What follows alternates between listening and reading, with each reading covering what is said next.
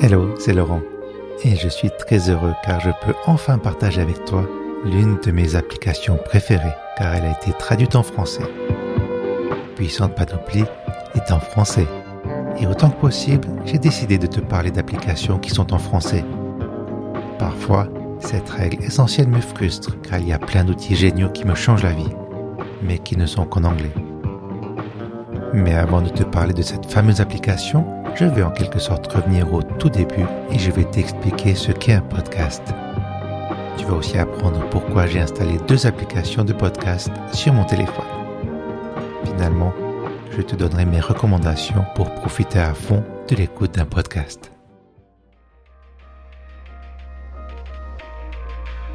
Bienvenue dans Puissante Panoplie, l'émission qui explore les instruments pour naviguer sereinement dans les océans numériques.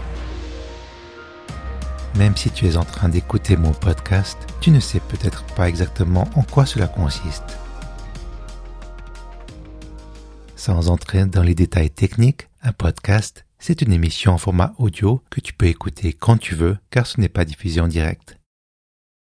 La majorité des podcasts sont accessibles gratuitement pour autant que tu aies une connexion Internet pour ton ordinateur, ta tablette ou ton téléphone.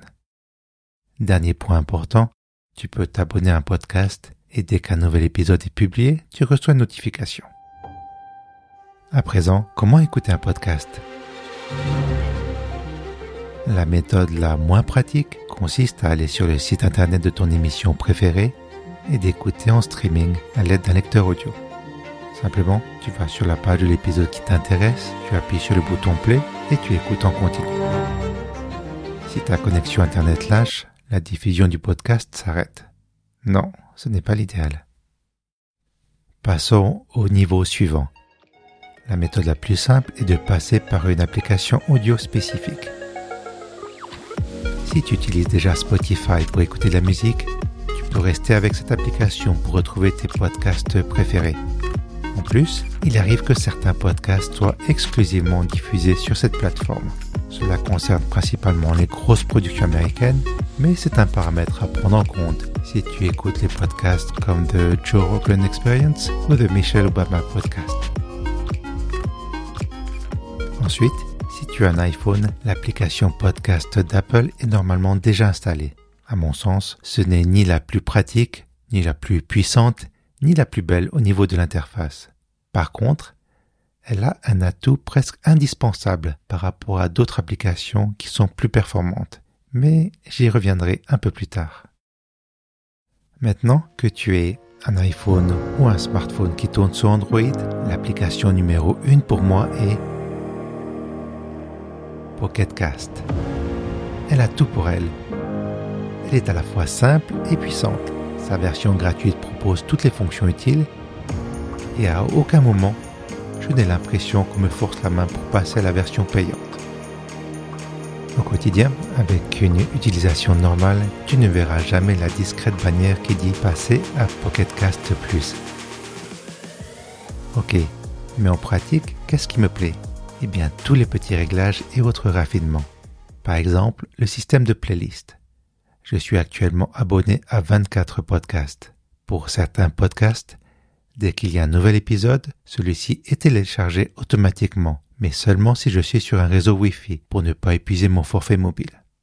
Ensuite, l'épisode est ajouté à la fin de ma playlist. Si c'est l'un de mes podcasts favoris, l'épisode est mis en tête de ma playlist. Autre fonction précieuse, certains podcasts ont une longue intro, un générique de fin interminable ou pire de la pub. Je peux alors programmer individuellement un podcast pour que le lecteur saute les 15 premières secondes et ignore par exemple les deux dernières minutes. Je peux aussi paramétrer les touches pour avancer ou reculer dans l'épisode. J'ai choisi de programmer la touche saut en avant sur 45 secondes et le saut en arrière sur 10 secondes. S'il y a une pub au milieu de l'épisode, je fais un ou deux sauts en avant. Si j'arrive un peu trop loin, je fais un ou deux sauts en arrière. Il y a aussi un système avancé de filtres qui permet par exemple de voir facilement les nouveaux épisodes, ce que j'ai commencé à écouter ou encore mes épisodes favoris. En fait, le seul reproche que je peux faire à Pocketcast, c'est la fonction recherche. On peut assez facilement retrouver un podcast en tapant son titre ou le nom de son auteur, mais on peut difficilement découvrir de nouveaux podcasts en faisant une recherche thématique. Je m'explique. Disons que je veux essayer un podcast qui parle de cuisine. Si j'écris le mot cuisine dans le champ de recherche, l'application trouvera uniquement les podcasts qui ont ce terme dans leur titre. Pour remédier à ce problème, j'ai aussi gardé sur mon téléphone l'application podcast d'Apple. Cette fois, si j'écris à nouveau le terme cuisine, l'application d'Apple va non seulement me sortir tous les podcasts qui ont cuisine dans leur titre, mais aussi tous les podcasts qui ont cuisine comme thème ou qui ont ce mot dans leur description. L'application va aussi me montrer tous les épisodes qui parlent de cuisine, même si le thème principal d'un podcast n'est pas la cuisine. En résumé, pour découvrir un podcast sur un thème particulier, je fais une recherche dans l'application podcast d'Apple, je copie le lien et je le colle dans Pocketcast. Ensuite, je m'abonne à ce podcast. Je choisis les épisodes qui m'intéressent, je les télécharge et je les ajoute aussi à ma playlist. Et voilà, je suis prêt pour sortir de chez moi avec ma réserve d'épisodes de podcast pour la journée. Bien sûr, je n'oublie pas mes écouteurs, car c'est comme ça que j'apprécie le plus les podcasts. J'ai vraiment l'impression qu'on me parle directement, rien qu'à moi.